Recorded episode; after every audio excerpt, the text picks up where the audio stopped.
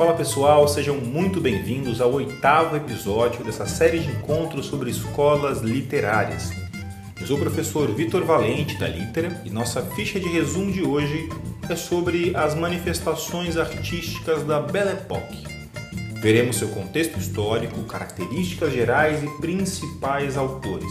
Separe o seu material e bora para a aula! A Belle Époque é um curto período histórico que vai do final do século XIX às primeiras décadas do século XX. Na Europa, o desenvolvimento econômico e científico faz crescer um sentimento de emancipação do homem. Ou seja, o cidadão europeu passa a acreditar que teria alcançado o ápice do desenvolvimento social e humano. Naturalmente, a preocupação com as mazelas sociais, típica do período realista, perde espaço nesse cenário. Assim, o que se vê é o florescimento de uma arte urbana voltada para o entretenimento e despolitizado. É o tempo dos cabarés, do advento dos cinemas e do embelezamento urbano encampado pela Art Nouveau, em suas cores claras, formas curvilíneas e muitos adereços. No campo da pintura, o impressionismo contempla uma despreocupada vida burguesa, uma estética marcada pelo movimento e pela luminosidade. A literatura do período, evidentemente, não escapa dessa alienação.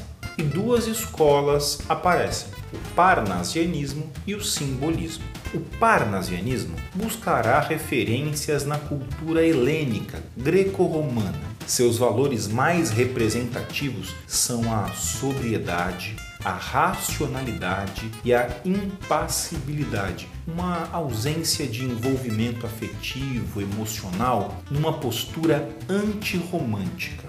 Essa escola tinha por lema fundamental a arte pela arte.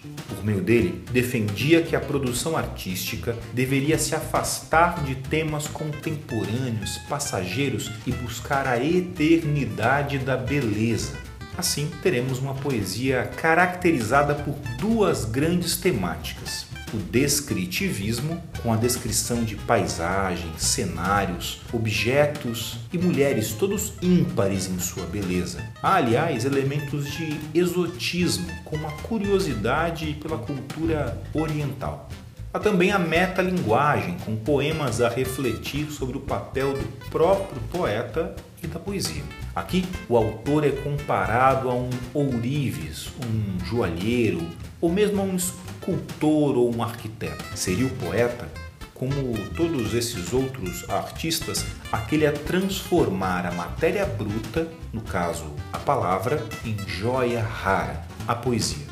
No aspecto formal, o poeta parnasiano valoriza a forma fixa e o vocabulário erudito e refinado. É muito importante destacar que, no Brasil, o parnasianismo ainda sofre forte influência romântica, diferentemente da Europa, o que torna as manifestações dessa escola únicas quando aqui em nossa cultura.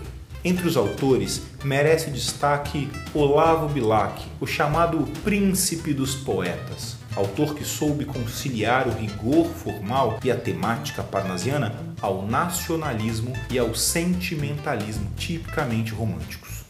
Raimundo Correia é outro a guardar influências do romantismo, no caso a melancolia e a subjetividade, assim como Vicente de Carvalho e seus poemas de exaltação afetiva do mar. Já como parnasiano ortodoxo, merece citação o nome de Alberto de Oliveira. A segunda escola do período, simbolismo, abordará essa espécie de alienação social de outra maneira. Nela, há um foco na subjetividade.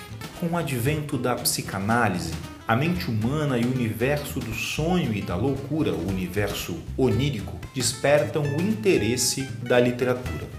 A arte simbolista buscará então estimular essa atmosfera a partir de uma linguagem sugestiva, marcada por metáforas e alegorias, pelo uso de figuras sonoras como a assonância, a aliteração e a paronomásia. Também a sinestesia ganha espaço, bem como o interesse pela religiosidade e pelo misticismo.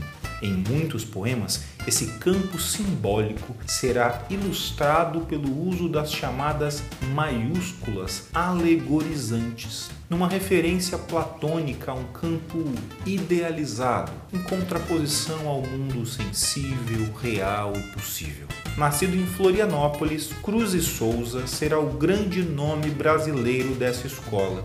Poesia bastante musical, a experiência do racismo se mostrará em muitas de suas obras, bem como a religiosidade cristã e a sensualidade. Elementos que remetem à cor branca surgem como uma fixação desse poeta. Por fim, vale destacar também Alfonso de Guimarães, poeta que muito explorou a temática da morte, da loucura e da solidão. Esse foi o podcast da Litera disponível nos aplicativos Spotify, Google Podcasts, Apple Podcast, Castbox, entre outros, nos quais você consegue seguir a gente e assim não perder nenhum novo episódio. E aí, gostou do conteúdo? Conta pra gente em nossas redes sociais. Eu sou o professor Vitor Valente, diretor da Litera, e até o próximo episódio.